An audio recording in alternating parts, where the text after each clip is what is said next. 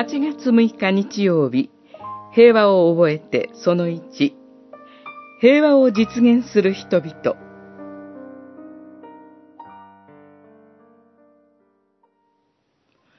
平和を実現する人々は幸いである。その人たちは神の子と呼ばれる。マタイによる福音書5章9節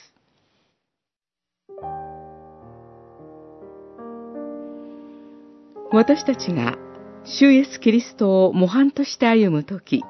それは平和を実現する人々としての歩みとなるでしょう。主ご自身がその生涯を通して教え、そして贖いの死を通して私たちを神と和解させてくださり、人間同士の平和の模範を示してくださったからです。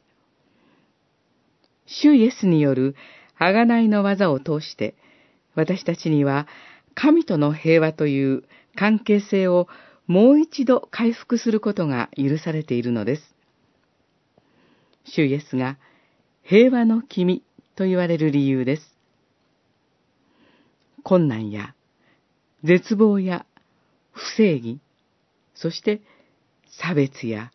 怒りや憎しみが渦巻く状況が現代世界を特徴づけるものであったとしても、主にある希望を語り続けることが重要です。主イエスが死より三日目に復活されたように、平和の目が燃え出る希望の時を確信しつつ、平和の種をまき続けましょう。そのためには、過去を直視し、学び続けることが大切です。日本のキリスト教会には、聖戦、目的完遂を掲げ、戦争に積極的に協力した歴史があります。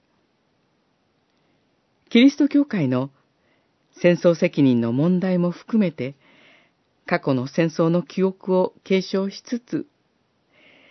キリスト者としての平和責任を共に果たし、平和を実現する人々となろうではありませんか。